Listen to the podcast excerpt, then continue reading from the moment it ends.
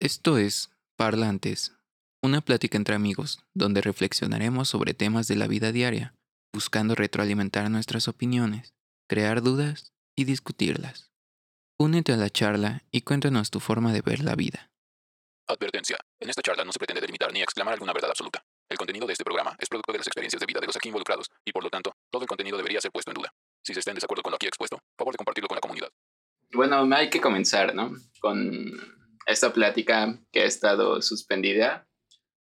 En, en un directo nos la pasamos una, una hora hablando, discutiendo sobre cosas muy, sobre un punto muy en específico que, que, como que, Empezó la polémica, ya no podíamos avanzar. ajá, y aparte el directo estaba mal, así que suspendió. Pero también por lo mismo creo que ahorita ya va a estar un poco más desarrollado el tema. Más definido, digamos. Poquito, porque también no empezamos mucho. Este. El humano, ¿ser violento o de paz? Pues, antes de responder esa enorme pregunta, ¿por qué no definimos un poquito más o menos para ti qué es violencia, para ti qué es paz? Ok. Yo en cuanto a violencia, este... Bueno, quisiera, quisiera dar algunas definiciones porque a veces confundimos violencia con, con agresión.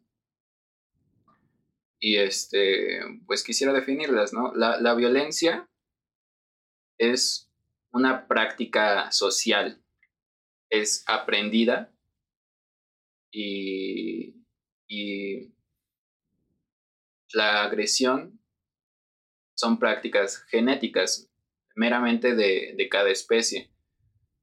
Este, cada especie tiene diferentes tipos de agresión.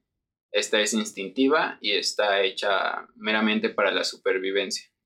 Bueno, también existe otra pequeña definición de violencia que tiene que ver con más una cuestión cualitativa y tiene que ver con los fenómenos. En sí mismo se empuja a sí mismo como un acto violento, no, no, no ahonda más en la palabra, sino que la palabra violencia se, se objetiviza así sola, ¿no? Como que es exacta por sí misma, ¿no? Una, una explosión violenta, ¿no? Un movimiento telúrico violento, ¿no? Un choque violento. Pero también está esta parte en la que dices que, que, que es una cuestión totalmente social, que, que, pocas personas realmente se familiarizan con ello, ¿no? Porque cuántas veces escuchas violencia y no sabes de lo que estás hablando. ¿no? Sí.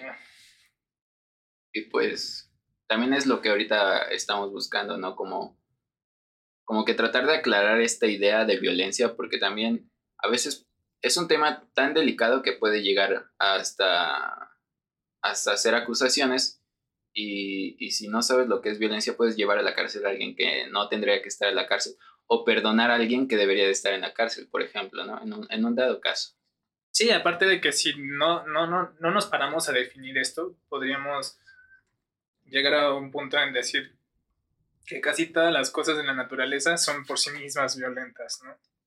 Como lo platicaba hace rato, el propio acto recreativo, ¿no? El sexo es violento, ¿no? Este, ¿qué otra podría? El hecho de comer, de alimentarse es violento, ¿no?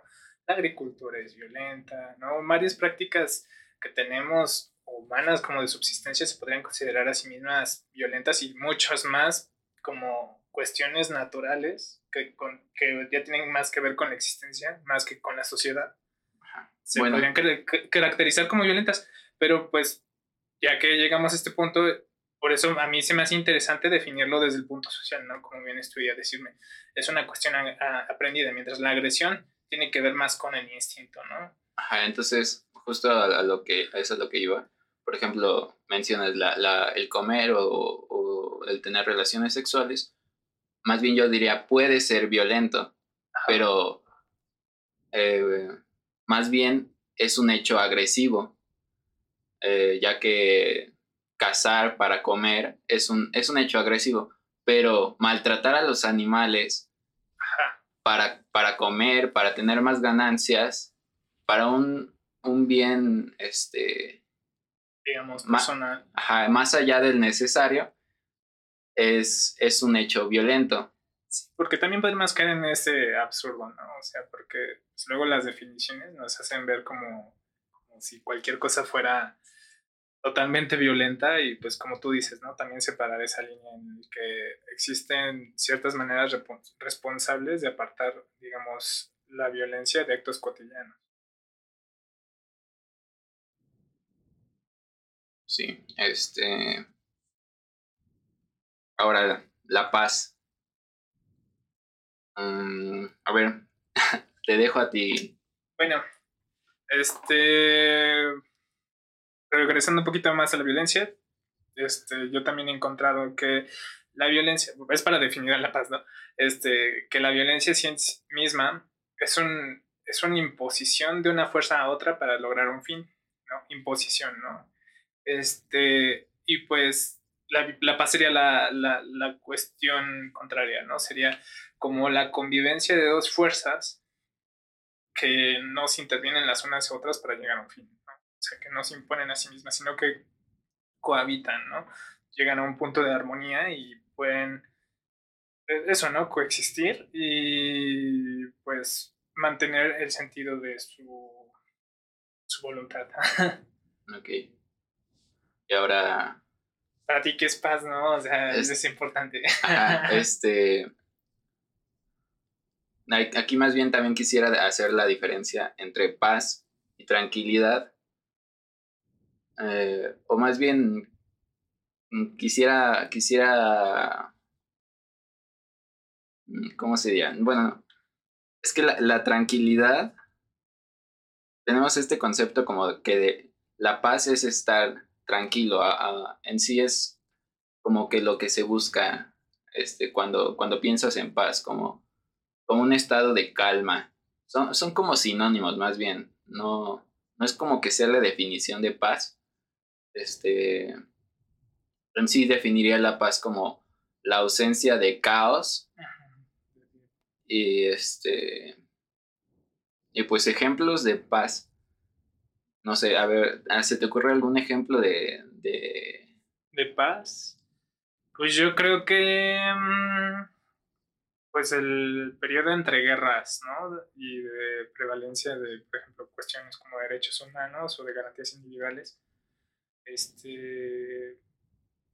Este, hay muchas personas, por ejemplo, hay una rama de la sociología que, que va enfocado completamente a la paz, de hecho, estudios para la paz, y uno de sus principales este, catedráticos, que es Johan Galton, te explica así, como que no existe como tal una paz perfecta, ¿no? A la vez que no existe una violencia total, Absoluta, sí. Los absolutismos, ¿no? Ajá, entonces, este, pues e, existe lo que es la, la, paz imperfecta, ¿no? Y que se podría hablar de el estado en el que está México, que se supone que están estas garantías individuales y todas estas cuestiones con las cuales se podría cultivar la paz, pero aún así hay varios estados de violencia que alteran, digamos, lo que podría considerarse una paz absoluta, ¿no? Mm, otro, otro ejemplo de paz para mí, pues podría ser una canción, ¿no? Hay ciertos momentos en una canción de que después de, de, mucha agitación llega la calma y pues el silencio, ¿no? El silencio podría ser un, un El silencio puede ser, sí. Que en sí también el silencio es como la ausencia del sonido, ¿no? Ajá. Este... Sí, tiene que ver mucho con, con, estas cuestiones, ¿no? Si lo quieres ver, cuando tocas una guitarra, pues te dicen ataca la cuerda, ¿no? Ataca, ataca, ataca, la cuerda. Ataca, ataca. este, creo que también con lo que decías hace rato, la, la paz también tiene que ver con la seguridad. Y. O de menos la percepción de seguridad. Sí. Sí, ¿no? Como hasta para tomar una decisión es, más seguro que tomes una decisión asertiva si te sientes en paz, ¿no? Y es hasta un proceso más rápido y menos conflictivo. en cambio, si tú estás estresado, pues llega a equivocarse mucho, ¿no? Lo que decíamos el otro día, nos sale algo mal y se viene el directo en dominó, ¿no? Porque nuestra propia mente estresada no logra procesar toda la información y terminamos... Sí, ley de Morphy, ¿no? Y aparte todo, es una bola de nieve. Este... Tú ¿Qué ejemplos podrías ver así como de paz? De paz. mm, no sé, la, la, paz me cuesta mucho trabajo, ¿sabes? Como que entenderla. No, no la logro, este, no, no la logro comprender muy bien, porque siento que la paz es como la nada y, y no existe la nada. Pues está difícil, ¿no? Yo te podría decir que un momento en el que me siento en paz es después de comer los sagrados alimentos. Y es... Y te da el mal del suelo. Ajá, y, se te baja la, la, panza, ¿no? Se calienta aquí. Y tienes esta sensación como de calma, ¿no? Calma. Una mañana se podría decir que es pacífica, ¿no? Cuando sales a las 5 de la mañana y no hay tanto ruido de coches, no hay como todo este barullo de bocinas y de... Sí, también he estado pensando hace rato. Pero, pero también eso es un hecho muy personal, porque, o sea, lo pensé como en la madrugada, cuando no se oye nada más que ciertos animales o cosillas así. O, o cuando de plano así hay, hay momentos que son de silencio, no total, pero, pero puedes disfrutarlo. Pero eso es muy personal porque otra persona tal vez eh, a unos kilómetros de ti está sufriendo y... Sí, sí.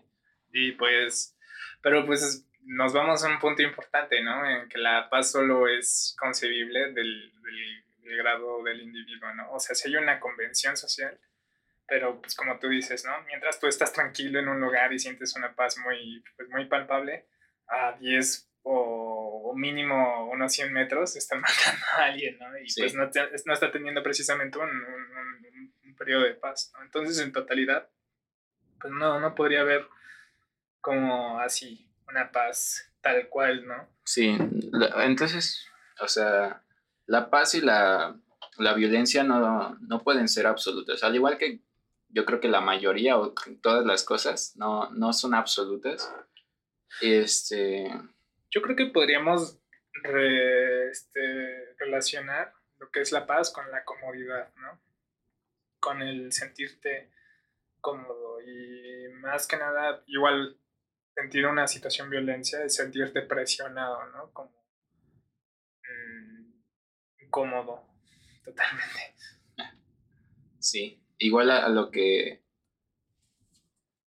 algo, algún punto que tenía es que la paz es la falta de conflictos. Eh, no significa, es que no, no significa que esté bien, porque buscamos mucho la paz, pero dentro del el conflicto te hace crecer los problemas. Al igual, por, por ejemplo, poner, ponemos el ejemplo de, del directo, ¿no? este, después de tantos problemas, de menos ya aprendí algo.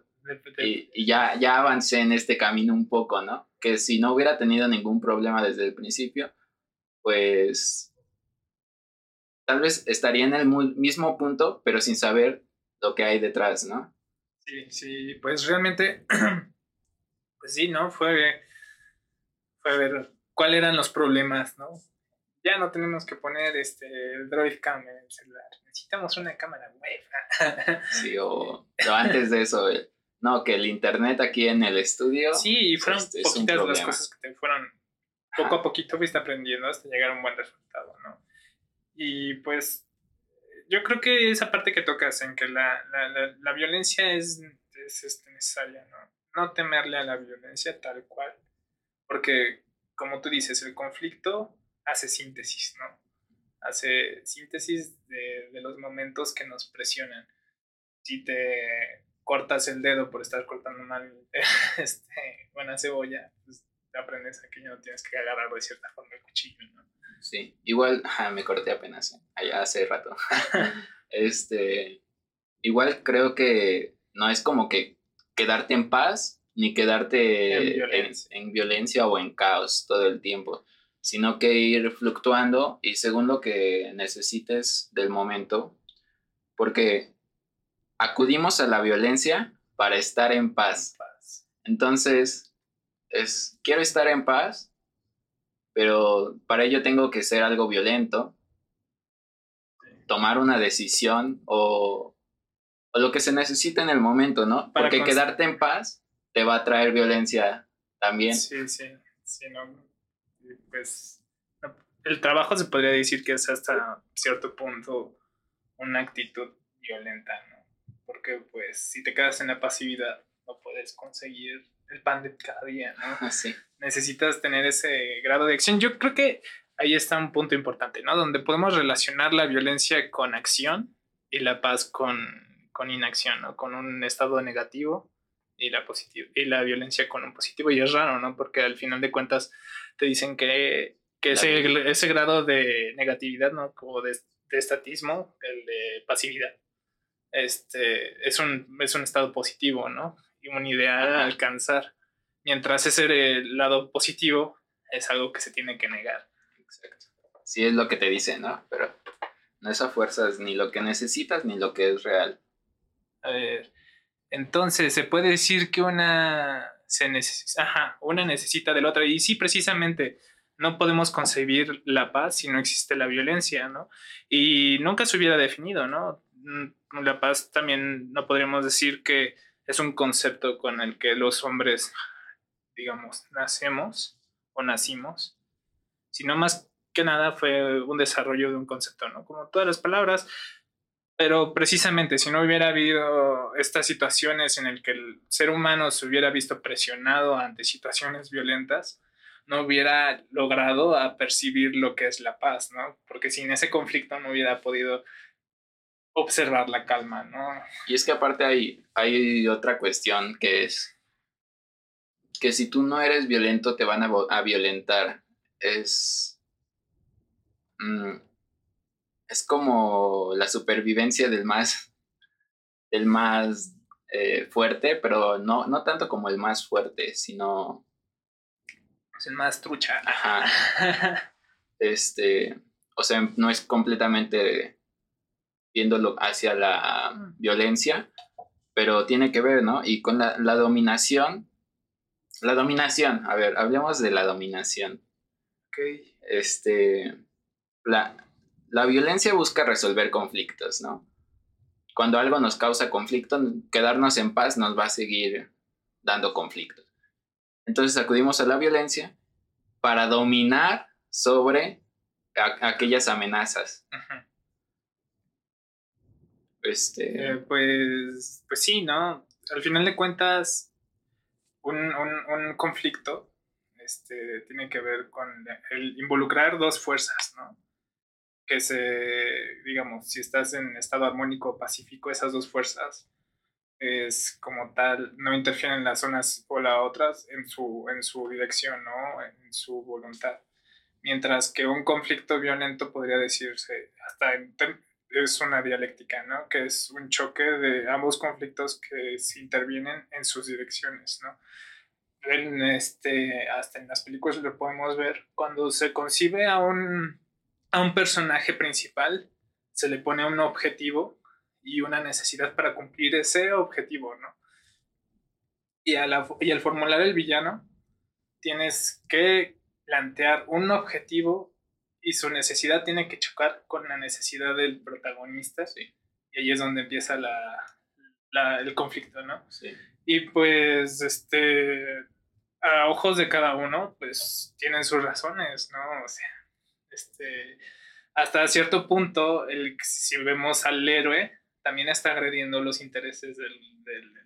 ¿Y quién no le gusta, a quién no le gusta un villano con, con motivos reales, que no sea sacado de la manga, que es malo porque es malo, sino que es malo porque tiene toda una historia detrás y tiene razón en parte, como Thanos, ¿no? O sea, pongamos el ejemplo de Thanos, que en su pensar era, no, pues hay mucha, mucha gente, vamos a matar la mitad.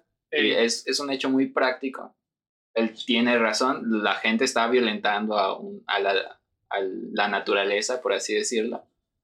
Este, en cambio, ya sus, sus métodos pues sí, son, son el conflicto, ¿no? Pero pues al final de cuentas obedece a sí mismo a la cuestión natural, ¿no? Igual la naturaleza tiene ese tipo de resoluciones, ¿no? Este, si se le presiona lo suficiente, puede llegar o de desastre que barra con aquello que, que lo está envenenando, ¿no? Este, no sé.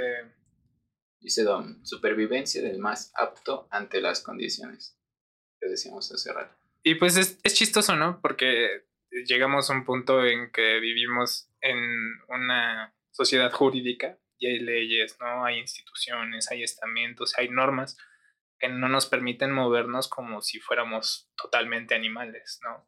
Y se supone que vivimos en este grado de civilidad y paz.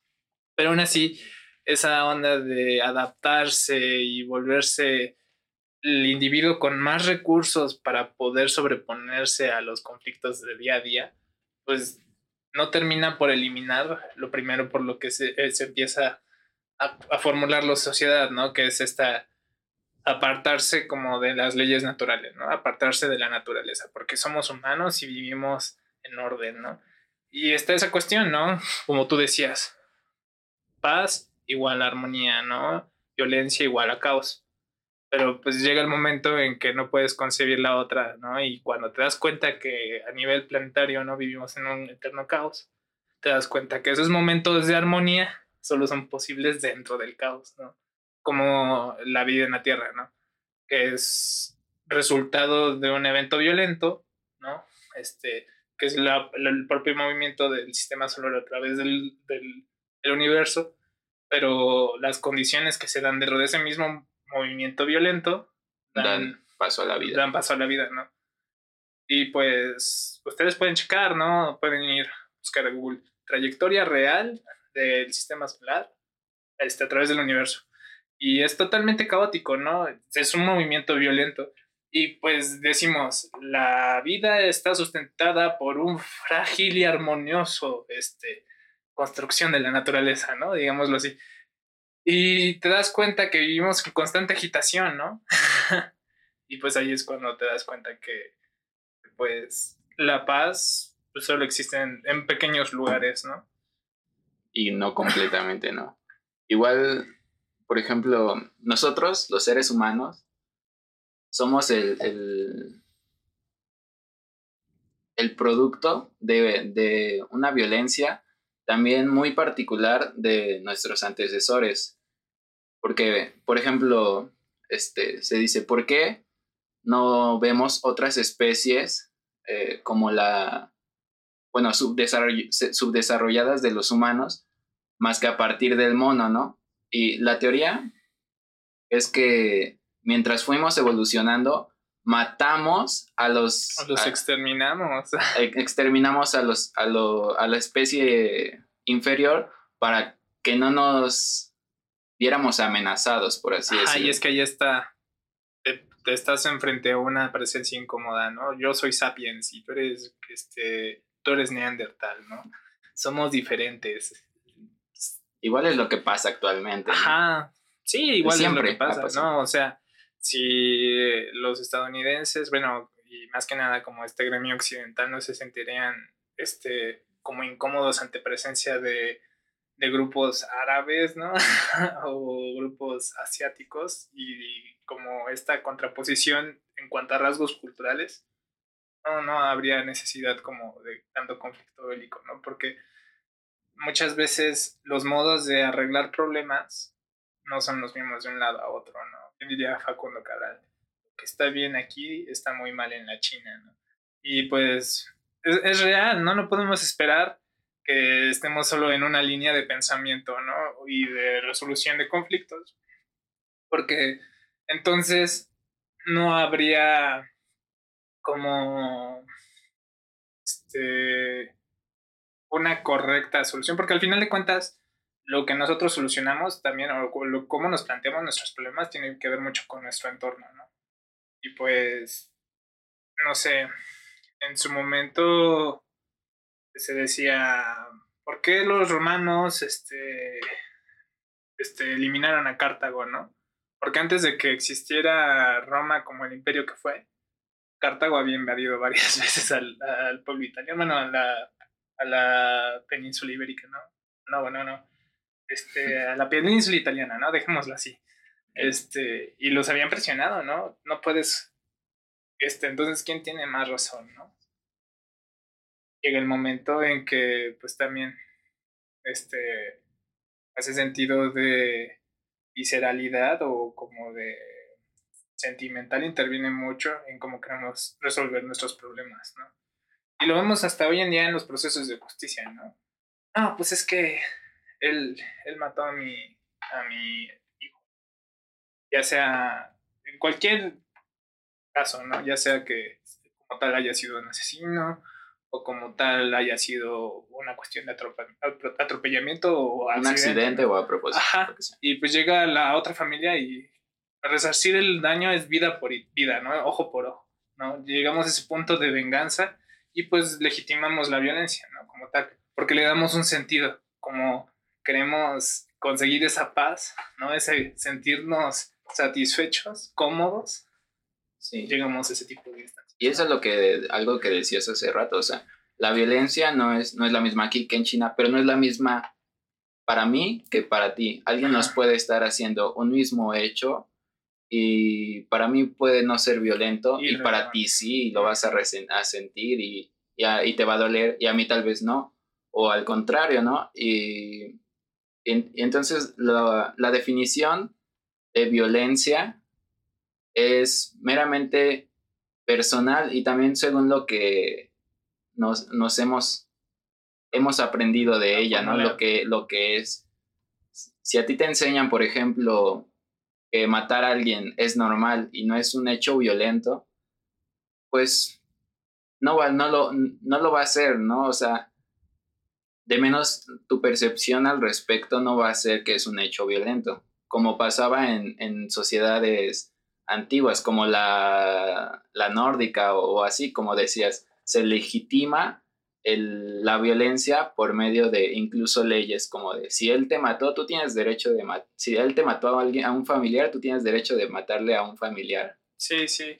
Pues, y también, yo quiero hacer un paréntesis, no, no, con esto no queremos decir que si tú piensas que no es violencia, no es violencia, porque al final de cuentas, si tú defines como tus actos como no violentos, estás incurriendo como un acto egoísta, porque al final de cuentas, las palabras y las, bueno, sí, más que nada las palabras, ¿no? Porque las ideas todavía tienen ese grado de individualidad, pero las palabras son sociales, ¿no? Entonces, los categóricos que vivimos este, dependen totalmente del juicio social, ¿no? Entonces, si tú te dices a, ti mismo, maté a esta persona, pero no soy violento porque tenía mis razones, no, nada que ver, ¿no? Porque la sociedad misma ya tiene sus definiciones, ¿no? Sí, pero, pero está el, el conflicto, ahí entra ya un conflicto un poco más grande y, profundo de entonces cómo vamos a, delimitar la violencia, siendo que, que, para cada uno la violencia es diferente. Ajá, pero pues por eso se crean como, bueno, convenciones, ¿no? O sea, vamos a hacer una constitución, se votan, ¿no? Se votan las... Sí, es como de... Es que matar a alguien es ilegal, pero no a fuerzas, ¿no? Entonces, primer, lo primero es decir, matar es ilegal. Luego decir, pero matar en estas condiciones tal vez no lo sea, ¿no? Y no merezca castigo. Y pues bueno, pues, puede haber, o sea... A, pesar de que sea un hecho violento, no a fuerzas. Y aún creo que ahí, ¿no? Dependiendo, porque pues tal vez un, un, hecho violento, la muerte de alguien, siempre va a ser, ¿no? La muerte siempre va a ser violenta pero pues ya, ya, ya empezaremos a entrar entre lo bueno y lo malo, ¿no? Que también tiene, tiene mucho que ver, ¿no? O sea, relacionamos la paz con lo bueno y la violencia con lo malo. Pero también llega este punto en que, por ejemplo, en varias luchas sociales, no vamos a decir cuáles, llega este punto en que la, la violencia se legitima porque eh, aplicando este grado de violencia vamos a llegar a un punto ideal de convivencia Vamos a adquirir un estatus de bienestar para todos y así justificamos la violencia que tenemos nosotros, ¿no? La guerra contra el narco. pues sí, sí, sí. Se buscaba... Se buscaba pacificar las cosas y pues por todo medio se de fue, violencia. Y todo se fue al mimbre, ¿no? o sea, no fue la solución. No, fue la solución para nada y pues está esta creencia de luchar con fuego contra fuego, ¿no? Y pues yo creo que olvidamos una parte muy importante. Ok, sí, los hombres son, bueno, los hombres somos tanto violentos como pacíficos, sí, pero también somos muy sentimentales y rencorosos, ¿no? Igual, este, hace tiempo leí el, libro de El arte de la guerra. Este, se los recomiendo, está muy chido.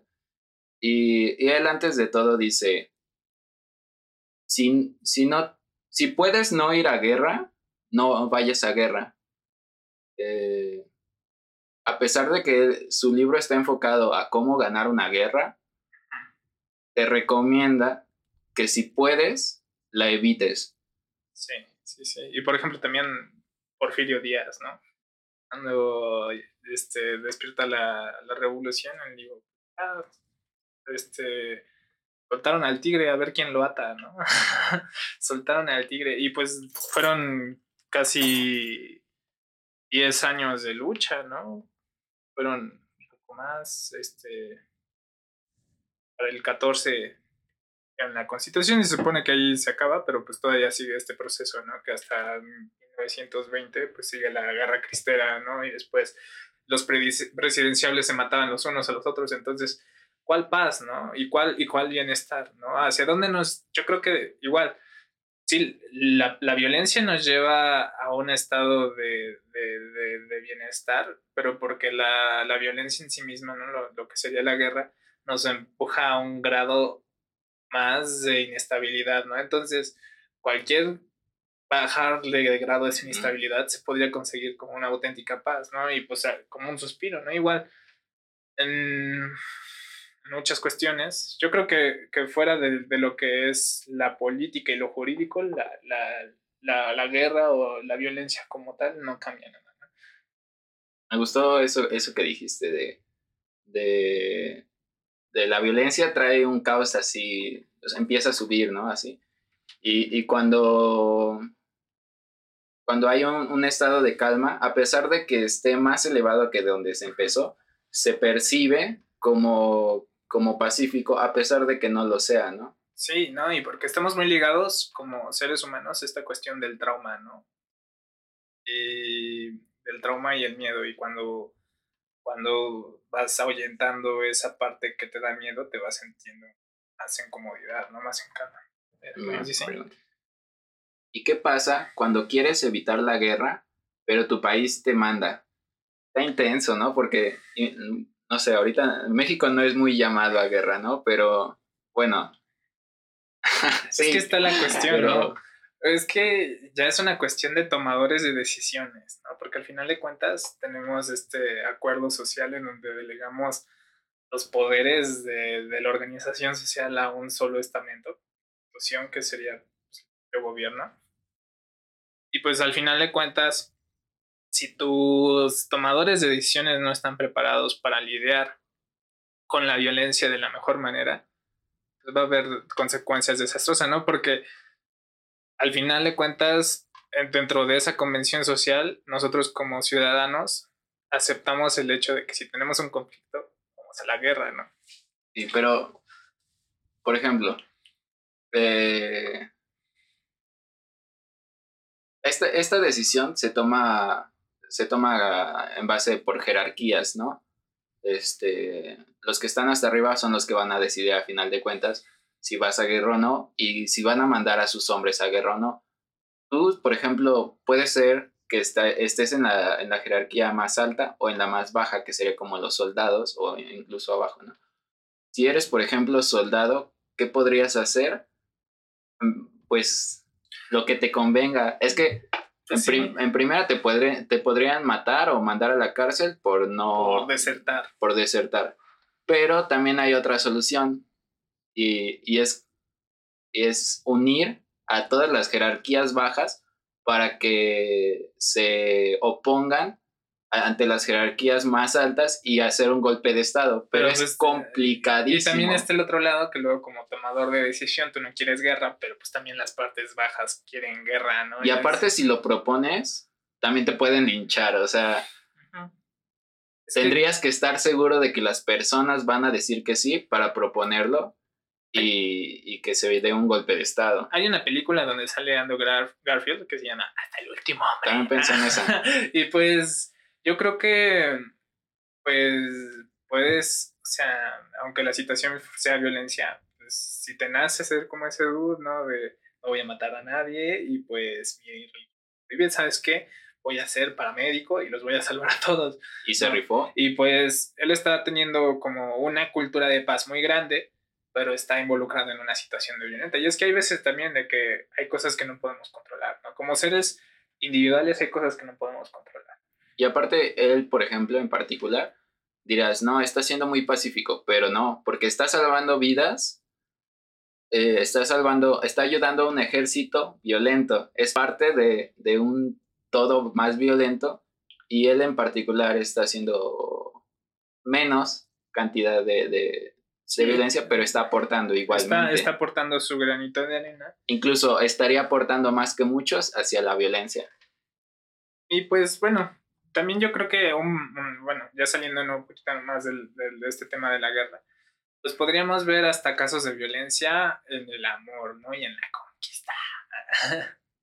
¿Cómo, ¿Cómo puede ser el amor violento, no? O sea, una declaración de amor puede ser violenta. No por el simple hecho de que quieres ser mi novia, y no le digas nada. Cabezazo. no, ah, sí, di que sí. No, este yo me acuerdo mucho. Le recaban. Yo me acuerdo mucho de cuando yo en la preparatoria, así, de pronto mis compañeros se, se preparaban, ¿no? Y se veía así como en la mañana iban llegando con cosas así, como si fueran a, mm, a, montar un tianguis, ¿no? Así. Llegaban con su canasta de tuna, ¿no? bueno, no, llegaban con su canasta de flores, ¿no? Con su papel, Con su papel de estraza, ¿no? Y pues de pronto, en la hora del receso, enfrente de todos, vamos a desmontar la, la, la ofrenda ¿y qué hubo? ¿No? Así, ya te traje esta ofrenda, dime que sí, ¿no? Esa es una cuestión violenta, ¿no? Porque tienes esta cuestión de ataque, ¿no? De acción. ¿Cuál es la consecuencia? ¿Y cuáles las condiciones que está planteando la persona para que una persona se la... Bueno, es que ahí yo, según mi, mi definición de, de, violencia, eso no, eso, no sería, eso no sería violencia, sino que sería agresión. La agresión es meramente por la supervivencia y, el hecho de conquistar a una chica es meramente por sobrevivir, por tener relaciones y las relaciones es para tener. Pero ahí llegas a un punto, ¿no? O sea, la agresión puede ser pacífica. La agresión puede ser pacífica. Sí, de hecho sí, porque la agresión da, da, sin la agresión, este, no habría vida, por así decirlo. Pero sin la violencia sí podría haber vida. No lo sé. Rick. yo, yo, por mi lado, o sea, yo sí creo que, que hasta cierto punto la violencia se escapa de nuestras manos y es así como el, el, Big Bang fue violento o no fue violento, ¿no? Ya, pero es que volvemos a lo mismo, porque desde mi definición, la violencia es un hecho consciente y el Big Bang, para mí, no es un hecho consciente. O sea que la, la violencia huevo tiene que ser intencionada. Eh, sí. Pero, por ejemplo, tienes una persona que está muy, muy obsesionado con una persona, ¿no? Está más allá del enculamiento y pues se siente un gran cariño hacia una persona enfermizamente, ¿no? Y pues luego, pues, tienen esta clásica discusión, oye, tenemos que hablar, ¿no? Y pues esa persona tal vez no decida como tal agredir a, esa, a la otra persona, pero llega un momento en que su impulsividad, aunque él no decida, pues llega a agraviar de manera de negativa a la otra persona. Es que... Y pues no es algo que se decida, es algo que por mira víscera sale, ¿no? Y es así como... Es que no, no creo. Mira, eh, ahí más bien sí diferenciaría. El hecho violento sería las cosas que ella, que esa persona ha aprendido para que la lleve a, ese punto de obsesión y, de, tratos de violencia. Porque se puede decir, ella no, no piensa en ser violenta, no es consciente de ello, pero inconscientemente es, es todo lo que le han, enseñado.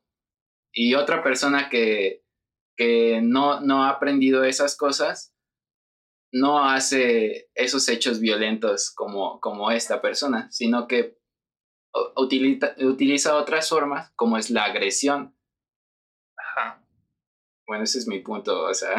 Bueno, yo, yo, yo sigo diciendo pues, que, por ejemplo, el, el cotilleo, ¿no? También podría ser, ¿no? Así como el típico, jalo la mano y te beso, ¿no? Es una, es una actitud tierna, romántica, pero violenta. Agresiva. No, siento que es violencia. No, es agresiva. Es que no sé, aquí tendríamos que ver que, que, que la paz y, y la violencia son, son contrarias. O no, tal vez sí es, es, es violenta porque es aprendida. Y no todos saben, por ejemplo, las mismas técnicas de ligue, por ejemplo. Y entonces sí sería aprendida. Este, ahí me retracto. Pero también hay como que sus niveles de violencia, ¿no? Ajá. Sí, está, está- Yo, estoy bueno, yo, yo sigo insistiendo que, que hay cosas que, que, que hasta aceptamos y que son totalmente violentas, ¿no? Como el automovilista, ¿no? Así, yo hace rato venía acá Y te echaron el carro. y me echaron el carro, ¿no? Pero ese sí es un hecho violento. Es un güey. hecho violento, pero ante, ante su concepción de vida, un auto tiene preferencia a una bicicleta en la calle. Sí, por y eso, pero ellos- eso es aprendido. Ajá, pero no encuentran un mal acto en sus acciones, ¿no? Hasta que llega el momento trágico, ¿no? De atropello a una persona, uy, qué malo soy. Pero antes de eso, ¿cuántas veces no le aventaste el coche a un automovilista, pero lo solapaste con esa idea de que estoy haciendo un acto permitido, ¿no? Y pues llega ese momento en que, en que llegamos al, al punto de este debate, ¿no? Hay cosas que, porque creer que estamos haciéndolas bien, legitimamos la violencia, ¿no? Sí, pero esto es lo que decíamos hace rato, o sea, hasta, hasta qué punto tu conciencia le va, tu, tu, tu percepción de violencia es tan creíble y es también de, de lo que, parte de lo que dice Natalia Valle. Dice, no es que a veces esa violencia no es a propósito. Eh, Depende de cómo lo tome la otra persona. Pero no significa que no esté mal, porque muchas mujeres, por ejemplo, violentadas en casa, no lo perciben como malo porque les enseñaron también ese, esa misma tipo de, ese mismo tipo de violencia, pero les está haciendo daño. Pero es, es lo mismo, ¿no? O sea, si se queda un árbol en medio del bosque y, este, y no se escucha en la ciudad, no se cayó el árbol, o sea, no pasó. Ya, O sea, pero es- es- ahí ya es este, física cuántica, bro. Así que No, No hay que pero pues es lo mismo, ¿no? O sea, si tú no te das cuenta y no lo concibes como violencia, deja de ser violencia. O sea, igual creo que no hay que meterse, o sea, no tanto. Pero, por ejemplo, hay veces que estamos cegados an- ante ciertas cosas y si nos hacen ver, este, yo lo agradecería, no todos lo agradecerían. Y hay quien se sentiría ofendido porque también estarías violentando Su su vio- forma. propia violencia. Su forma de vivir, ¿no? Y de concebir la realidad. Ah, este, quisiera hacer una encuesta que ya ven que, que está este meme, a, a ver si se ve. no se va a ver. No, ¿verdad? Está muy lejos. No, no, no. Este, Pero es, es sobre... pero dilo al, al aire. Ajá, sí, o sea, lo, lo quiero decir al aire, pero también lo puedo escribir ahí para saber su opinión. Y es eh, Rousseau contra Maquiavelo. ¿Quién tiene razón? El hombre es naturalmente bueno, es la sociedad que lo corrompe, Rousseau. El hombre es malo por naturaleza, a menos que le precisen hacer bueno, Maquiavelo. Déjalo escribo. Dale, escríbelo ahí. Júrale.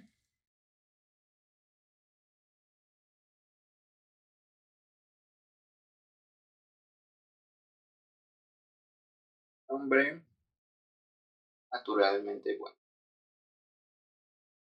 Malo. Ah, mierda.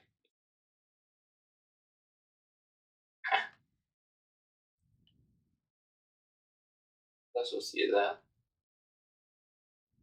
La que la- la que lo corrompe. El hombre es malo. Thank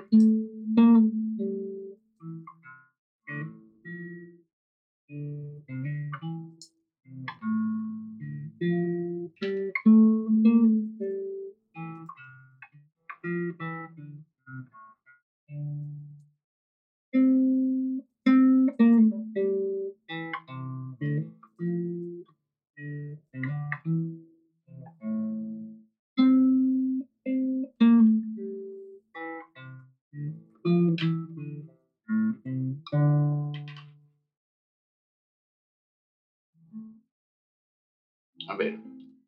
Está la pregunta. A ver si se ve. Y pues díganos qué, ¿Qué, qué piensan? qué piensan. Y Eh, pues vamos a dejarlo un poquito más para el rato. Y pues, ¿qué te parece si seguimos al siguiente punto que es el engaño de la infancia? ¿Por qué percibimos que, que la infancia es un, gran, es, un, es un referente de bienestar y de paz? ¿no?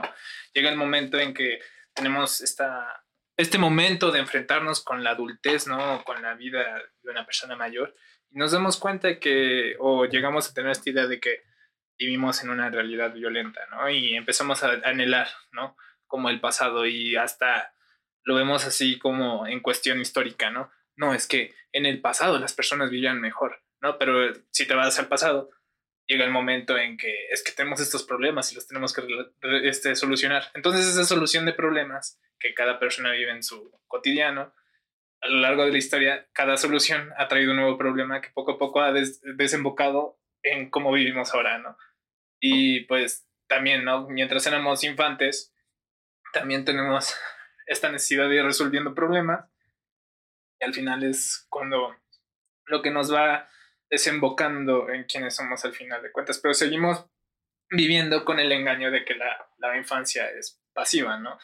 Pero igual lo que te decía este, cuando me diste el punto es que para ti la infancia es pasiva y para ti es que e- este engaño es de que la, la infancia es pacífica. Pero para muchas personas su infancia es una mierda y es horrible. Incluso ni siquiera pueden llegar a adultos. Pero Es- igual surgen con esta idea de que, o sea, y se les refuerza en varios lugares, ¿no? Es que la, la- o sea, socialmente se le considera la infancia como un estado de supuesto bienestar, ¿no? Y pues, ¿por qué tienes traumas y por qué tienes estas cosas? No, porque tuviste una infancia muy, muy, muy conflictiva, ¿no? Ya, pero mm, no sé. Este, también quería comentar algo de lo que de lo que dijiste ahorita, Piensa, Neutrón, piensa, piensa, piensa. Es que se me fue lo que lo que dijiste antes de hablar de la infancia. Ah, este, pero entonces sobre las sociedades, sobre si el pasado fue más violento o si ahora vivimos en más violencia. O sea, según tu, la, la teoría que, que comentaste es de mientras más soluciones encontramos o, o más resolución de conflictos, sur- surgen nuevos conflictos. Pero no significa que, que vivamos una misma cantidad de violencia. Ajá. No creo que la violencia sea... Equivalente. Ajá. Entonces, sí se puede, yo creo que sí se puede de- decir que antes o ahora vivimos en más violencia, pero hay, hay varias formas de decirlo. O sea, una es porcentualmente, por ejemplo, según la, la cantidad de población que haya, cuántas sufren violencia, cuántas aplican violencia, y el contrario, en, en cantidad, porque en cantidad vamos a ganar actualmente porque tenemos muchísimas más personas, y por lo mucha tanto, más capacidad de... tenemos muchísima más violencia, pero porcentualmente es menor. yo creo que sí es menor. Pues sí, porque también se han establec- establecido nuevas formas de vivir. A ver qué nos dicen por ahí. Aquí en México las infancias son de las más caóticas, no la más caótica, pero sí estamos dentro de... Sí, igual, igual también porcentualmente, ¿no? O sea, no sé si la mayoría o, o- o la minoría vivan más violencia en la infancia o menos, pero sí, sí nos afecta. Ey, Y, y va parte de, de la solución de la, de la, del exceso de violencia, creo que es cuidar a los niños, porque buscamos soluciones, ¿no? Y decimos, ya quiero la solución porque ya quiero salir a la calle seguro. Claro que sí, pero las soluciones de problemas grandes no se dan en, en periodos muy cortos. cortos. Y para mí, ¿cuál es la solución?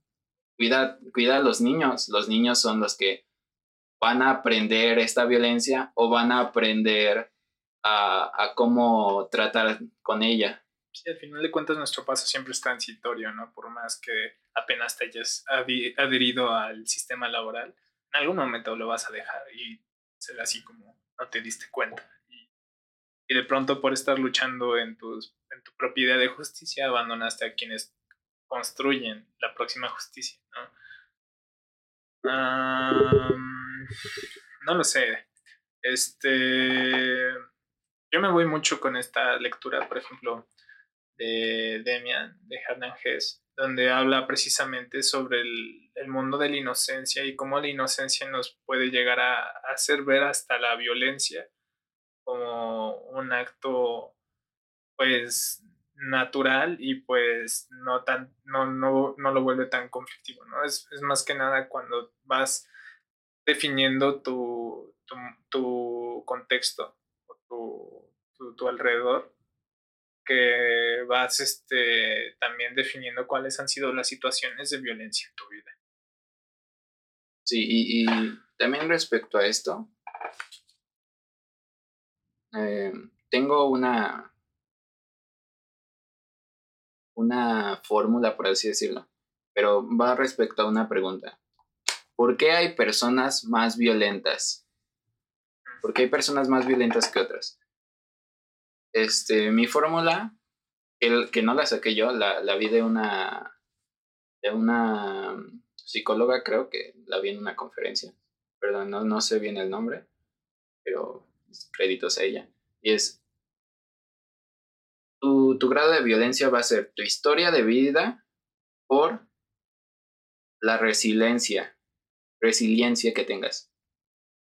La historia de vida es el amor que te hayan dado, lo que te hayan, lo que todo lo que te haya pasado o, o el grado de agresión y violencia que hayas aprendido por tu resiliencia, resiliencia, perdón, que es eh, en primera, tu resiliencia biológica, cómo tú te repones de, de las cosas con, naturalmente con lo que naciste. ¿Cómo te adaptas a las cosas? Ah. ¿Cómo te, sí, cómo te repones?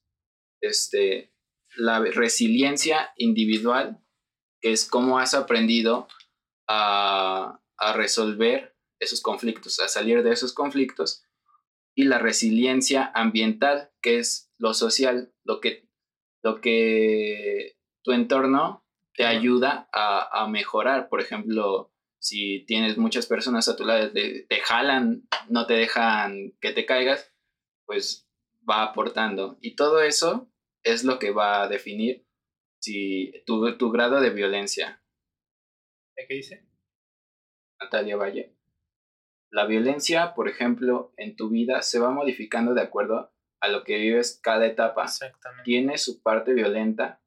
Yo, a lo que vives cada etapa tiene su cada etapa tiene su parte violenta. Yo pienso que ninguna etapa es mejor que otra porque igual cada una tiene su pro y su contra. Sí, precisamente. Sí, pero no. Bueno, yo creo que... Pues tienen diferentes pros y diferentes contras, ¿no? Porque pues, este, no el hecho de que cuando creces ya no te tienes que mantener, ya no te mantienen, tienes que adaptarte a la cuestión de, de la independencia, no es como tal una desventaja, ¿no? Como lo sería en, en infancia, sino que el hecho de que tú te adaptes y logres independizarte en sí mismo es un pro, ¿no? Porque te da tu espacio, te da tu necesidad de, de desenvolverte a ti mismo, ¿no? Y pues, privándome de esta respuesta, a mí me parece muy interesante lo que dices de la capacidad de resiliencia, porque precisamente me recuerda a El laberinto de la soledad de Octavio Paz y de cómo la sociedad mexicana tiene una, una identificación muy grande con la cuestión de los chingados, ¿no? Sí. De cómo a través de la historia, los diversos eventos este, históricos que han sucedido, no se han ido marcado como personas que han perdido, ¿no? que han perdido y gracias a eso legitimamos como el hecho de, de chingar a otros, ¿no? El chingado sí. se siente chingado, por lo tanto chinga, ¿no?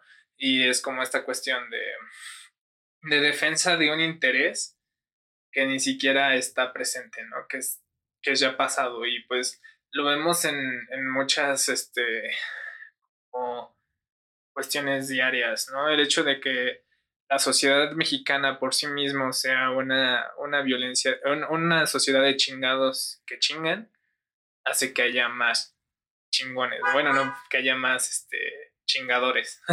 sí, más chingadores, no más chingones. Sí, va incluso. Igual, ¿no? El chingón, el chingón es el que chinga, ¿no? Porque el chingón es el que. No, el que evita. No, sí, y Octavio Paz lo dice así tal cual. Es que yo no creo que el chingón tenga que chingar a fuerzas. O sea, creo que todos chingamos, todos tenemos que chingarnos a alguien, porque no puedes, no puedes, definitivamente no puedes no afectar al otro con tu misma existencia. Pero hay quien busca afectar a otro. Es como, eh, incluso tenía alguna amiga así que, que ofendía a los demás para sentirse bien consigo mismo. Ah. Ese, ese ya, ya no es chingón, güey. Pero ¿de dónde viene su, su, esta parte de querer chingar a los demás? O sea, Porque se siente chingada. Se, siente. Pero eso no la hace chingona. A, su, a su vista sí la hace chingona. Por eso, a su vista. Pero el verdadero chingón, desde mi perspectiva también, claro, el verdadero chingón es el que no, no tiene por qué chingarse a alguien para ser chingón, sino que si se chinga a alguien no es porque él quiera, sino porque es así. Sí. Porque el ser chingón va a afectar a alguien. Bueno, es que al final de cuentas, te digo, el que es chingón es porque chinga, ¿no? Al final de cuentas, y, y esta palabra de chingar viene del hecho de la violada, ¿no? De, de sentirse sexualmente dominante y pues esta capacidad de tener el poder en las manos. Y entramos en otro tema, ¿no? Importante, los roles de dominio, ¿no? De dominación. Cómo vamos creando en cada una de, de, nuestras relaciones sociales una actitud de pasividad y, y actividad, ¿no?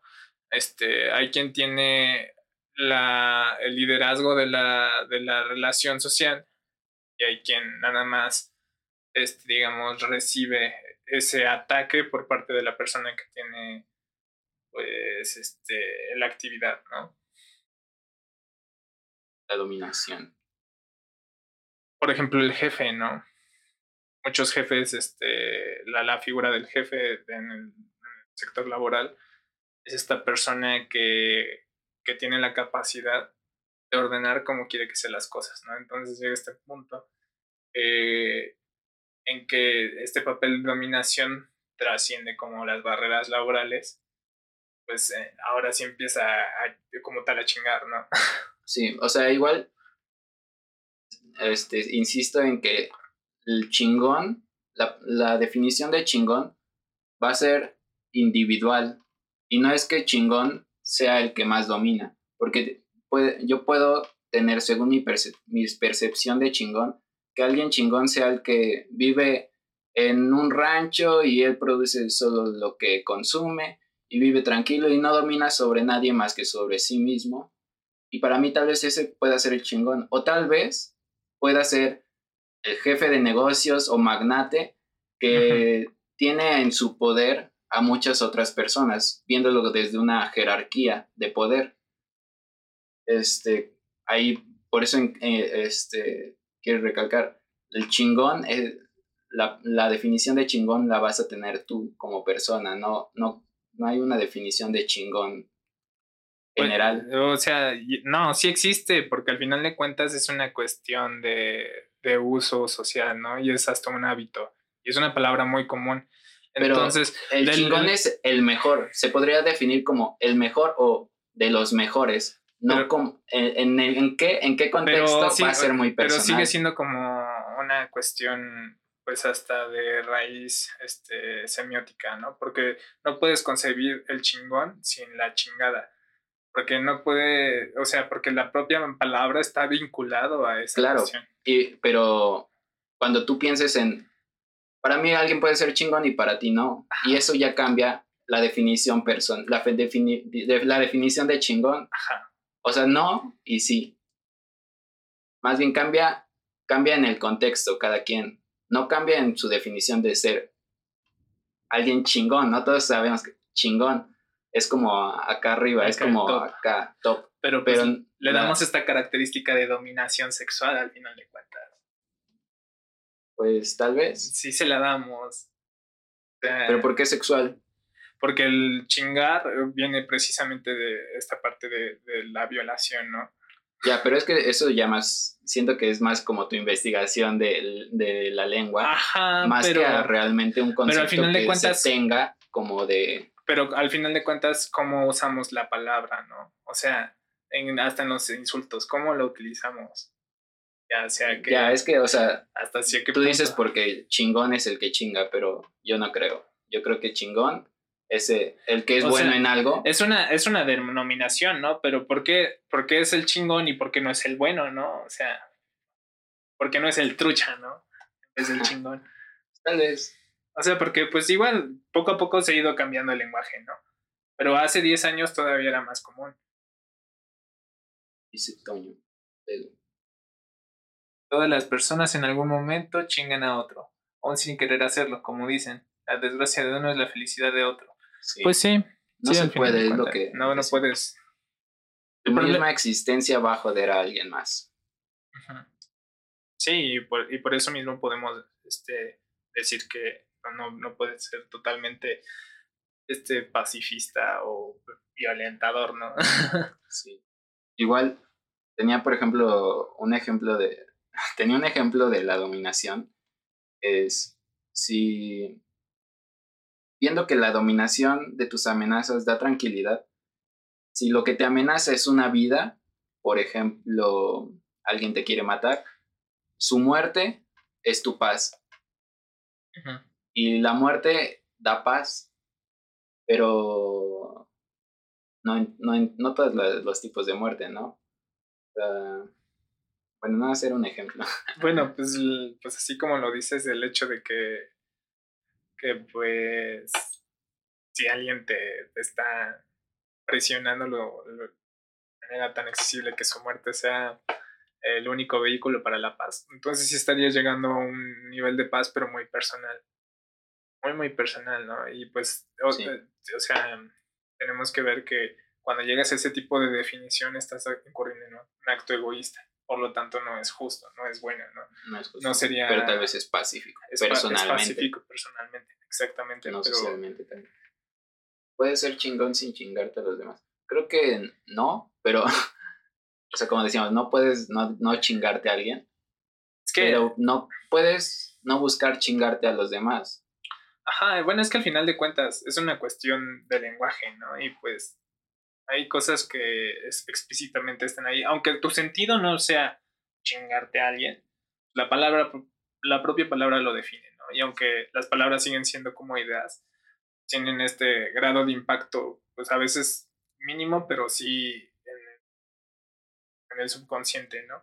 Y poco a poco te vas haciendo como, no, es que yo soy el chingón, la mierda, y, y poco a poco te vas cegando y llega el momento en que aunque tú no quieres, como el comentario de arriba lo terminas chingando a alguien, ¿no? Y pues, Igual sí, o sea, eh, um, me retracto, pero no, no, no completamente.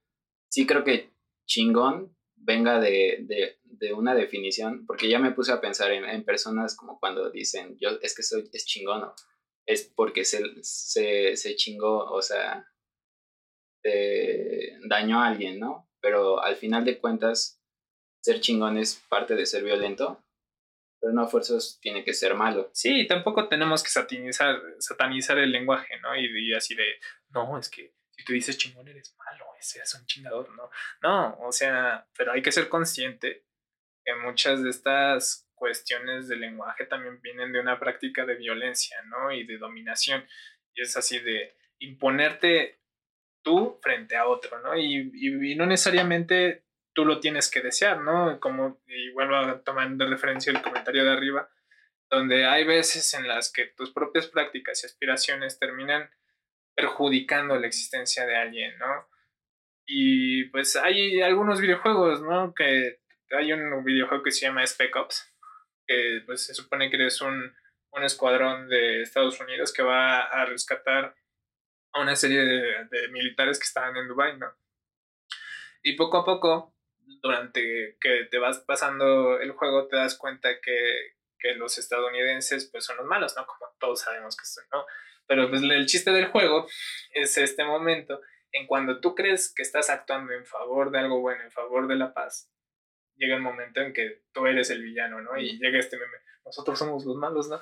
Y pues es que sí, ¿no? O sea, hacia donde esté dirigida tu paz tiene que ver con intereses muy, muy personales o muy, muy de zona, ¿no? Es así como, yo que soy de San Mateo Zacatipa no tengo las mismas necesidades que las del centro de Toluca, ¿no? O sea, tal vez ahí necesiten que te gusta este mejor alumbrado, pero yo necesito pavimentado, ¿no? O sea, estoy harto de ensuciarme los zapatos blancos de Adidas que me compré.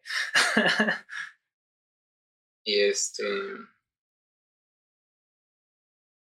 Sí, no sé. Pues pues responder la pregunta del señor Maquiavelo y de Jacobo Rousseau, ya ah, que no, bueno, no sé si alguien ya, ya ha respondido por ahí. Es que como que no se ve, o no, no sé si sí se vio la, la encuesta o no. Voy a checar acá en mi Esperemos que sí, porque... Se supone que sí. No sale en los comentarios, ¿no? No, no sale. Sale más bien como que... Sale en tu página.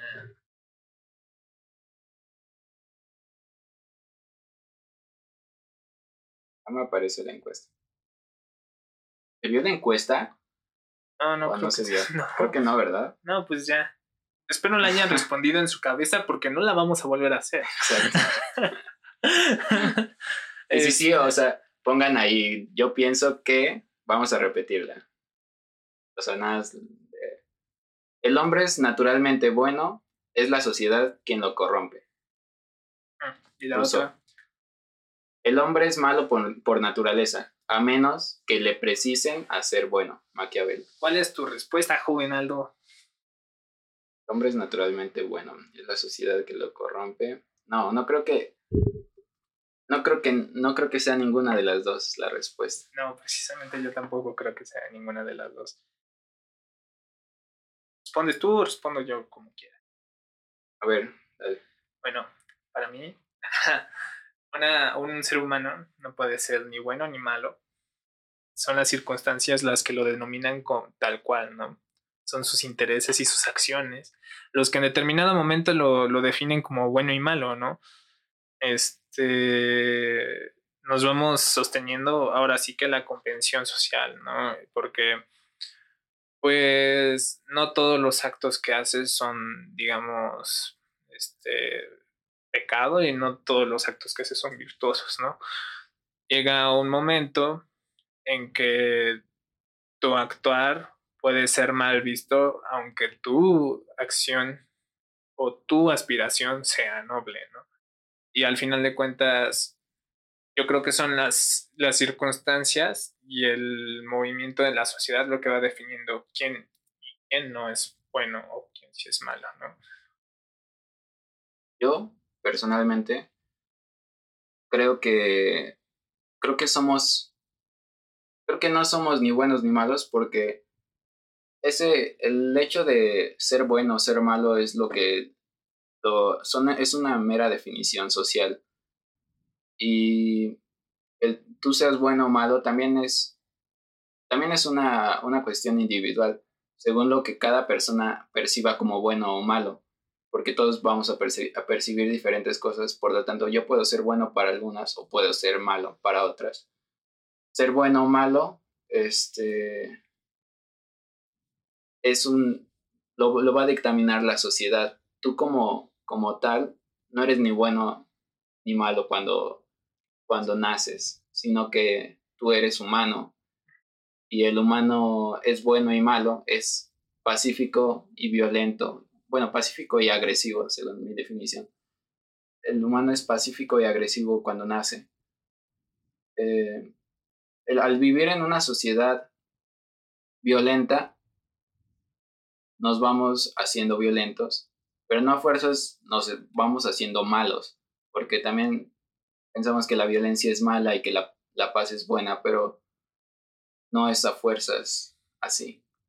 Yo creo que al final de cuentas tenemos que ver que cuando nuestros actos realmente interfieren en el bienestar de alguien más es cuando podríamos hablar de algo malo, ¿no? Y cuando un acto tiene que ver más con, con el establecer un ambiente de, convivencia y de cordialidad entre las partes que se involucren en tu espacio, ahí estás incurriendo en un buen acto, ¿no? Este, y como tú decías, ¿no? Al final de cuentas, las definiciones, hasta las definiciones de lo que es bueno y malo van cambiando a lo largo de los años, ¿no? Y, las eh, comunidades y... Hace 50 años en Toluca, las cosas que estaban consideradas mal son muy diferentes de las cosas que se consideran hoy que están mal, ¿no? Y lo podemos ver reflejados en las luchas sociales, que es lo que se exige, ¿no? Y poco a poco hemos ido escalando, ¿no? De lo que ya logramos y de a lo que ahora tenemos que apuntar. Y pues, este, tenemos que ser conscientes que por más convenciones que hayan que traten de definir qué es bueno y qué es malo, el hecho de que lo definan no hace que sea absoluto. Igual, tomando parte de lo que dijiste, creo que eh, las sociedades, según su tiempo y según su lugar y su contexto, van, van dando objetivos según sus necesidades. Entonces, por ejemplo, ¿cuál, cuál sería, cuál, cuál era el objetivo de hace un año? dijimos, no, que si no hacemos algo por el ambiente, se va, se va a acabar el mundo sin, sin retorno alguno en 2030. Entonces ya hay un objetivo social general que es eh, preservar la, la, ecología, ¿no? Y entonces, según socialmente, según ese objetivo en específico, tú puedes ser malo si estás, si no estás aportando a ello o, o si al contrario estás perjudicando a ese propósito o puede ser bueno si, estás aportando a ello.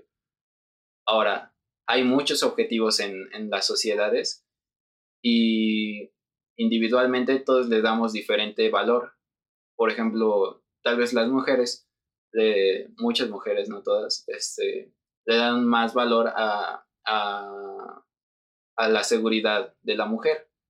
Y para mí es perfecto y que le den, que ellas traten ese problema porque para ellas vale más ese problema que para otras personas o para los hombres tal vez, porque no sufrimos de la misma manera.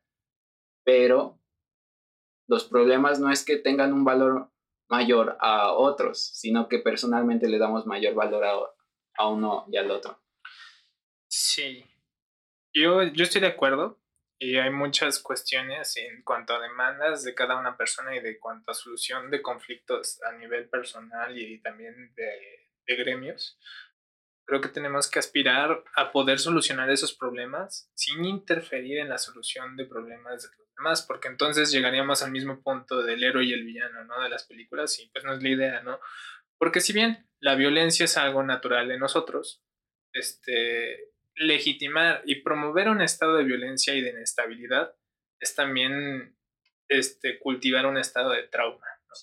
Y el estado de trauma, o sea, ¿cuántos de ustedes dicen, tengo un trauma, no puedo hacer tal cosa porque tengo un trauma, ¿no? Y pues sí es, sí digamos. Sí es limitante. O sea, es limitante y va, este, pues, alterando el cómo pueden ir este, desarrollándose ciertas cosas, ¿no?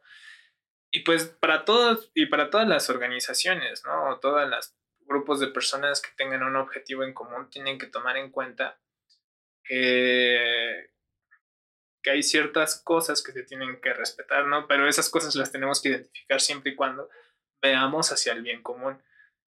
Estoy de acuerdo que luchemos contra cuestiones como la pedofilia, ¿no? Que a nadie le conviene, ¿no? Este, a los pedófilos. Ajá, sí, y pues pero pues no, no va al bien común su, su interés, ¿no? Exacto. Entonces, y no es armónico. Y ¿no? es armónico, ¿no? Llega a ser hasta disruptivo y bueno, es disruptivo, no llega a ser, es disruptivo y pues estoy de acuerdo que cuestiones así se luchan, ¿no? Pero luego también llega otro punto en que las luchas llega a la sobreespecificación de conductas que les parecen este, indeseables, pero que tienen que ver más con cuestiones de hábito social que poco a poco se pueden cambiar, pero no de tajo, ¿no? Y llega un momento en que es demasiada presión y pues llega el conflicto, ¿no? Y ahí es cuando dices, el hecho de que se legitime este tipo de violencia para solucionar cierto problema realmente vale la pena, ¿no? Porque llega un momento en que creas este estado de inestabilidad y como estamos sujetos de nuevo al trauma, a la agresión y al hecho de que nos sentimos chingados por ahora, ahora vamos a chingar, pues vale, vale poco todo, ¿no? o sea, no llegamos a un, un estado de comunidad como se supone que deberíamos estar. Al final de cuentas, el hecho de que estemos viviendo en sociedad es para armonizar nuestros propios instintos y poder llevar una convivencia, ¿no? Y eh, más que, más que en sociedad, en comunidad. Sí, también hay que soportar ciertas violencias, ¿no? No porque me violente, tengo que hacer algo en contra de ello. No, no a fuerzas.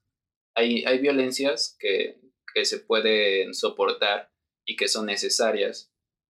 Y creo que actualmente vivimos una época donde se quiere evitar la violencia en totalidad. Pero se utiliza la violencia para evitar la violencia, ¿no? Y es, es bueno, es contradictorio, ¿no? O sea, me iba más respecto a, por ejemplo, que yo te diga gordo o lo que sea. Y entonces es un hecho violento, pero no significa que no lo puedas soportar, o tal vez sí, ¿no? Dependiendo de tu individualidad de si puedes soportar esa agresión o no y saber qué hacer o, más bien saber si, eh, si vas a hacer algo, si, si va a ser beneficioso para ti hacer algo en contra de eso o tal vez aceptar esa violencia y, y vivir más tranquilo. También al aceptar esa, esa violencia te va a traer un poco de paz. Pues sí, ¿no? Al final, bueno, hay cosas ahorita, por ejemplo, que sí concuerdo contigo, hay otras que no este, yo, yo sí creo que tenemos que aspirar a, a no violentar, pero pues también en esa parte que dices de, de resistir la violencia y también prohibir todo tipo de violencia por prohibirla también es deshumanizante, ¿no? Porque a veces hay ciertas cuestiones que por el propio punto de, de vista en el que se para un sujeto agrede a alguien y pues de pronto ya se le estigmatiza, ¿no? Y no le dan ese, ese chance de cambio, ¿no? Y pues también yo creo que por ahí no va la cosa. Yo creo que tenemos que aspirar precisamente a, ser resilientes y saber cómo lidiar con las cosas que, nos, que surgen día a día en vez de evitarlas por completo, ¿no?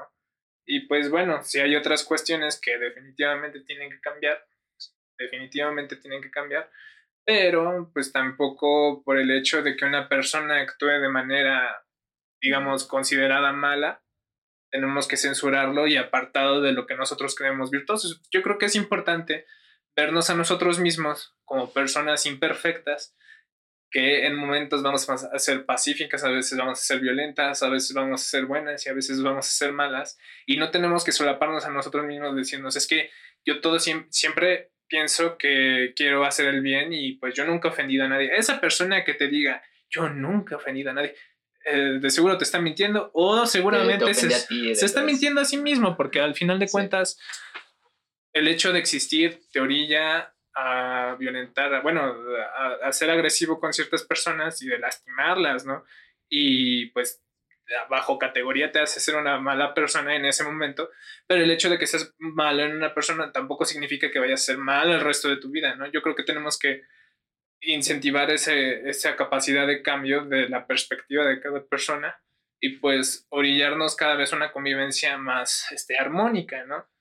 Tampoco es así como, no, es que este, este güey me super ofendió en la secundaria, vamos a cancelarlo, ¿no? Y esa cultura de la cancelación a mí se me hace totalmente fuera de lugar, ok, ha logrado cosas, ok, estoy bien, ya no podemos hacer nada, pero pues también hay muchas otras cosas que se imponen y pues que también quedan mucha duda y pues no tenemos los ojos totalmente absolutos para saber que lo que nos están diciendo es verdad o no. Entonces, ¿qué, hay que hacer? Aspirar que si una persona este, comete una falta, pues que pueda resarcirse y reinsertarse, ¿no? Porque al momento que excluimos, pues también creamos trauma, ¿no? Sí, pero igual mm, no, no a es que hayan cometido un error, o sea, creo que hay que poner en, en juicio y, y, poner en crítica a la violencia. Hay violencia que es eh, penalizable, por así decirlo, y hay otra violencia que es, que no lo es, que no lo amerita. No toda la violencia se tiene que penalizar y, hay que ponerlo e, en, en, crítica y hay que, si hay que hacer un, un juicio, hay que hacerlo con razón. Y pues es que hay grados, ¿no? Grados de práctica de violencia y pues tampoco, porque pues se asume un poco de violencia. Es igual, o sea, y sonera pendejo, ¿no? Pero, este, en Civil War, güey, ¿no? Pues llega este momento en que tiene un algoritmo que te ponen así potenciales gentes violentas en el mundo, ¿no? Entonces vamos a matarlas para evitar situaciones de violencia. Pues... Eh, también podrían ser potencialmente buenas. Buenas, ¿no? Y pues, no sé. Tú no sabes también el contexto de vida, porque un simple hecho puede cambiar tu vida. Simplemente no podemos predefinir cómo es una persona y pues no estamos... Es como no estamos en los ojos de una persona todo el tiempo para saber quién realmente es, ¿no? Es como juzgar a alguien sin, por un hecho que va a ser y sería incorrecto porque tal vez, tal vez no lo haga, ¿no? No, no nadie sabe el futuro. Este, bueno, ya nada más tenía una pregunta más que ¿hay que buscar la paz? ¿Hay que buscar la violencia? Creo que buscar la paz. Yo creo que. Buscamos todos la paz, pero. O más bien, como que nos han vendido esa idea de, de buscar la paz, de, del cielo, de, de, vivir tranquilos. Que negamos la violencia en todas sus formas. Sí, y, y, y, buscar la paz también no te hace crecer como persona, porque como lo, decíamos, la violencia son trabas en el camino que te hacen mejorar. Mira, yo más que buscar, lo pondría como aspirar, porque el aspirar puede dar el error, ¿no? Este, y el buscar para mí es algo muy específico. Entonces, si aspiramos a la, a la paz, ¿no? Y tratamos de enfocar nuestras acciones a una cultura de paz, ¿no? Y que constantemente estemos como orillándonos a una convivencia de comunidad, ¿no? De común, ¿no? De tú eres mi común y por lo tanto te doy el mismo espacio y derechos y todo lo que quieras, o bueno, todos los beneficios que yo tengo para contigo, ¿no? Entonces, bueno, yo creo que tenemos que aspirar a eso, ¿no?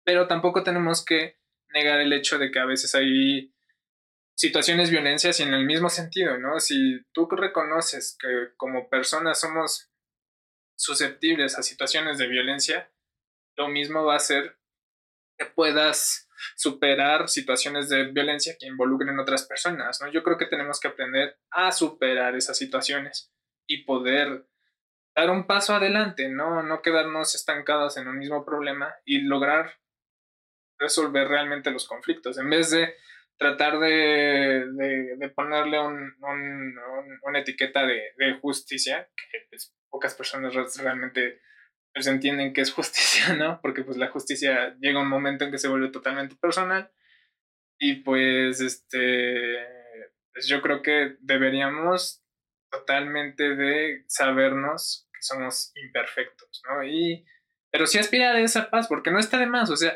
es un estado bonito, ¿no? Yo, sí, espera, es que yo no creo que tengamos que aspirar a la paz ni buscarla, porque como tú dices, el, buscar la paz y, la paz se, puede traer en, un, en un bien común, haciendo más comunes a las personas. Pero la, estás matando a la diversidad, estás matando una riqueza que, que va a traer violencia, porque se ha dado en la historia humana que la diversidad de pensamientos trae violencia, pero no a fuerzas. No, no, no creo que la solución sea todos seamos iguales para que no haya violencia. Es que también, o sea, yo creo que ahí estás confundiendo lo que te estoy tratando de decir con lo que es común, porque pues el hecho de que seamos diferentes es lo que nos hace iguales, ¿no? Y pues al aspirar a una comunión entre los, las diferentes partes, pues es un real estado de armonía y aún así no tienes que sacrificar su, individualidad y su capacidad de autodefinirse, ¿no? no Porque el hecho de aspirar a un bienestar común tampoco es aspirar a un, a un solo status quo, ¿no? No, pero no, no es... No es posible que haya mm, Como ese estado perfecto de comunión. Ajá, y, y mira, estoy de acuerdo en que mientras más comunión haya, más paz va a haber. Y tal vez sea la solución, pero, pero tú como persona no deberías, no creo que la, la solución sea no definirte ni adquirir todos los valores que tu sociedad te da. Es lo mejor para la sociedad, pero no es lo mejor para ti, porque tú como tal eres, eres individuo y eres sujeto, ¿no? Esta frase que nos gusta. Entonces, creo que la solución, una solución que he pensado últimamente es eh, que tú pudieras elegir dónde vivir según tus valores. Digamos, si a mí me gusta matar, pues me voy con los que matan, ¿no? Entonces viven en una cierta armonía de, de violencia. Así en Villaviciosa de Roberto Bolaño. Ajá, que, lo, y- que lo hayan leído. Y hay otro lado donde todos son, este, O sea, sí suena, sí suena bonito, pero precisamente porque suena bonito, pues a mí, a mí me parece una utopía. Yo, yo por eso digo aspirar, ¿no? Porque el hecho de aspirar no hace que vaya a ser, ¿no? Y el buscar te hace así como, a huevo quiero encontrar esto. Y el aspirar, eh, sabes que está en, en, en una posibilidad que posiblemente no sea realizable. Y aún así, ¿no? Este, puedes seguir actuando. Yo creo que, este, actuar en beneficio no solo personal, sino de, de- de- aquellos seres que están en tu entorno, pues te puede traer como un estatus, bueno, un estado de amplia funcionalidad social, ¿no? Porque pues puedes ampliar hasta relaciones de negocios, de amistades, ¿no? De filiación y pues hacer más rico como el compartir las diferentes experiencias de las diferentes partes, ¿no? Porque pues igual, ¿no? Hasta el propio manejo de la humanidad, la naturaleza, tiene que ver con, con un cierto grado de arrogancia donde nos damos el papel de, de los guiadores, ¿no? Y pues ahora cómo está la vida, ¿no? Porque no logramos este, crear un gran estado de convivencia con, con los demás seres, ¿no? Que existen fuera de la sociedad humana.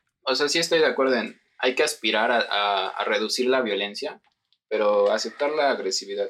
Ajá, aceptarla, porque pues es parte de nosotros, o sea, yo creo que a muchos niños les falta un puñetazo en la cara, ¿no? Y aparte también, no podemos cambiar el mundo mm, como tal. O sea, no, la solución no es solo cambiar al mundo, sino cambiarte a ti. También tú busca las formas de adaptarte Ujú. Y vas a sobrevivir. El que, el que se adapta, sobrevive.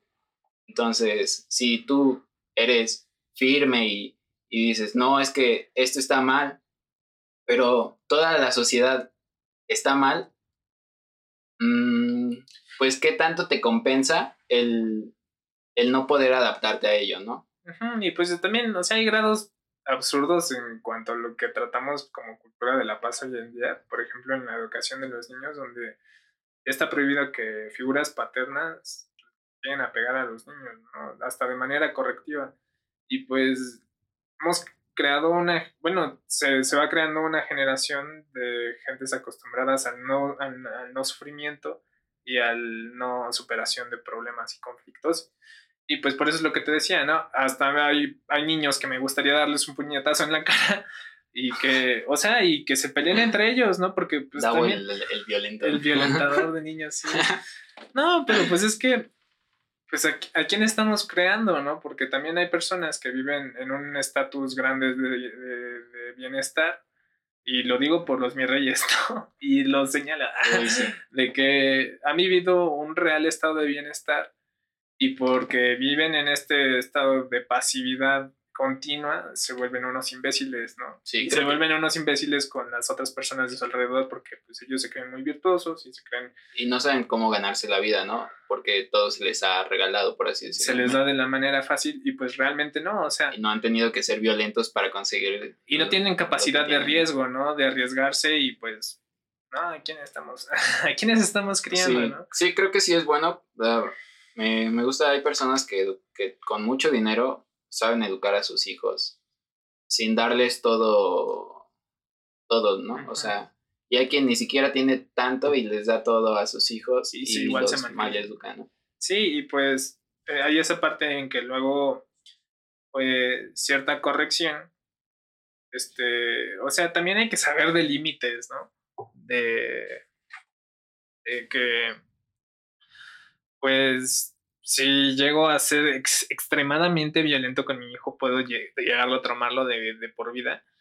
Pero pues también, si no, lo, si no lo llego a corregir de cierta manera, también se puede desviar, ¿no? Exacto. O sea, y pues, pues lo digo por, por experiencia propia, ¿no? Hubo ocasiones que, que mi mamá sí llegó y ñénguele, nalgada, porque te portaste mal.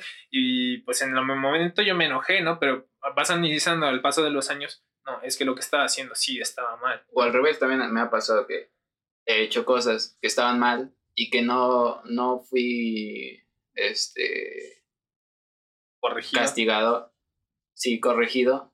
Y, y pues tuve que aprender más, más a la mala, peor que si me hubieran golpeado.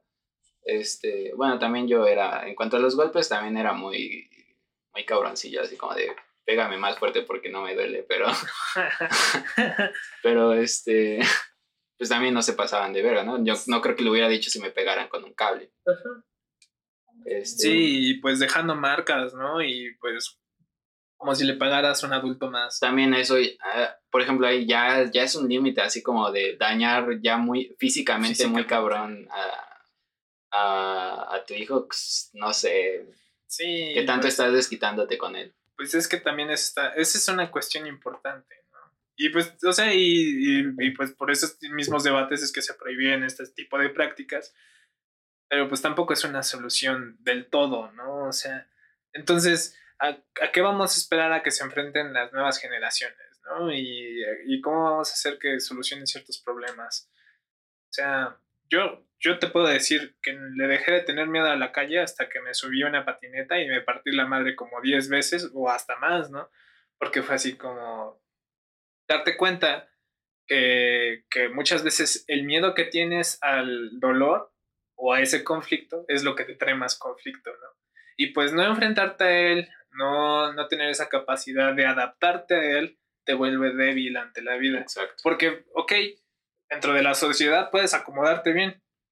Pero en cualquier momento te sales de ese círculo social y te enfrentas a una realidad completamente diferente, ¿no? Entonces, todo tu bienestar y falta de violencia te vuelven vulnerable, ¿no? Imagínate llegar así todo consentido a un bosque y perderte. o sea, sí, sí, la, la violencia nos, nos hace más fuertes, pero también nos vuelve más violentos. Hay que, hay que poner la crítica y balancearla. que, nada se vaya a picos, ni tanta paz, ni tanta violencia. Y, y, por tiempos, ¿no? Temporalmente. Ajá, como, como si fuera una, una, una, onda así. No, no, picos, no que siempre esté arriba, no que siempre el, esté abajo. El exceso de violencia es malo y el exceso de pasividad es malo, ¿no? O sea, tenemos que estar aquí. Y bueno, este, creo que yo ya no tengo mucho que decir. Pues sí, concluir que el hombre es violento y pacífico. O sea, vive en esta dualidad. Vive eternamente luchando en esos dos estados. Buscando uno, o acudiendo al otro. Y pues no tenemos que tenerle miedo a esa parte, sino que tenemos que ser conscientes de cómo somos y cómo, cómo nos comportamos en cada una de esas situaciones. Y pues aprender a manejarlas, ¿no? Porque pues tanto actuar con cabeza fría como actuar de manera violenta pues pueden solucionar conflictos en nuestra vida y pues negar la una a la otra pues también es negarnos a nosotros y negar nuestra naturaleza. No somos seres perfectos, somos, somos al final de cuentas animales y por más que nos pongamos esta etiquetita de humanos y avanzados, seguimos teniendo como cuestiones viscerales bien locas. Igual como dices, hay que, ah, sí creo que haya que aspirar a la perfección, Sí, sabiendo que nunca vamos a llegar a él. Ajá, y pues... Pero nos va a poner en un camino de mejora. De mejora, exactamente. Y pues la mejora nunca es mala porque pues mientras vamos solucionando problemas y igual se van este, este, creando nuevos, podemos tal vez un día llegar a un estado total de armonía. Y ha habido casos, ¿no? Y hay casos de éxitos. De... Hay comunidades que viven en armonía. Ajá, y... Está Canadá. ¿no? Bueno, pues sí, pero Canadá vive en armonía ya y acá chinga todas las minas, ¿no? Sí. pero funciona. Pero ¿no? funciona así Para ellos. para ellos. Y pues es que esa es la situación. tenemos que ser, tenemos que ser justos, ¿no? Sí. Y justos en esta cantidad, ¿no? Igual, Para quien no sepa, aspirar a ser justos. justo es una cualidad de medida, ¿no? O sea, es cuantificativo. Entonces tiene que ver con que cada quien su parte, cada quien en un mismo lado. Y lo mismo, ¿no? Saber que si alguien fue violento, tú también lo puedes ser. Si alguien mató a alguien, tú también lo puedes matar. Porque Pero tampoco, tampoco perdonarlo por ello. O sea, No, no, no. ni justificarse diciendo tú también lo pudiste hacer o tú haces otras cosas. hay en Finlandia hay así una cárcel que está en una isla, ¿no? Imagínate una pinche isla enorme. Azkaban. No, no, no. Y este, y tienen así una villa. Y ahí meten asesinos y secuestradores. Y se, se y los mejoran. ponen a hacer agricultura. y Eh. se rehabilitan más fácil que metiéndolos a una cárcel. Sí, y de hecho aquí en México, por ejemplo, hay un video del, y pues, del y pues cumplieron dorado. su sentencia, ¿no? Pero se volvieron mejores personas. Hay un video del escorpión dorado donde está con el bronco en, en- al volante. Y este se encuentran a, a un chavo de en la calle que creo que les ofrece drogas o algo así. Y este le dice, no, que yo ya estuve en la cárcel. Y le dicen, ¿y ahí aprendiste más mañas? O, o qué?". Y dice, sí, aprendí más mañas. Sí, en la cárcel te terminan de manguear. Entonces, México, ahí mal. Y pues sí, no, el, el sistema carcelario de México es una porquería. Ah, Bueno, ya, creo que ya es todo. Este, gracias a los que estuvieron aquí.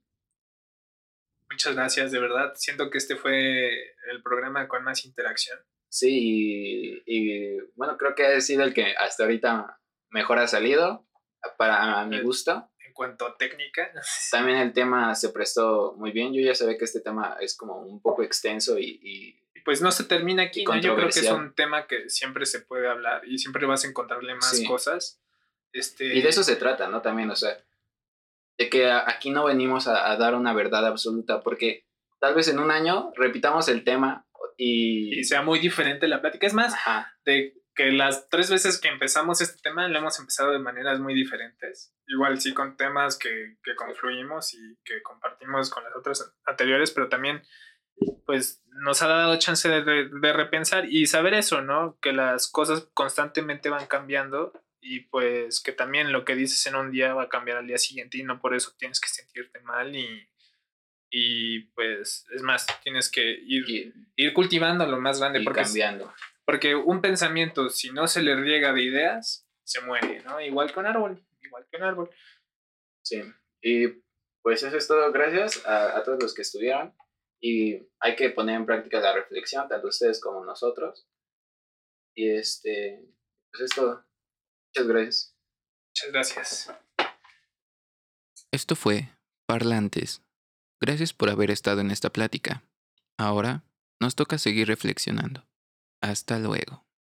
Si deseas participar en esta plática en tiempo real, se transmite en directo todas las semanas por facebook.com diagonal aldogva. Te esperamos. Advertencia. En esta charla no se pretende delimitar ni exclamar alguna verdad absoluta. El contenido de este programa es producto de las experiencias de vida de los aquí involucrados y por lo tanto, todo el contenido debería ser puesto en duda. Si se está en desacuerdo con lo aquí expuesto,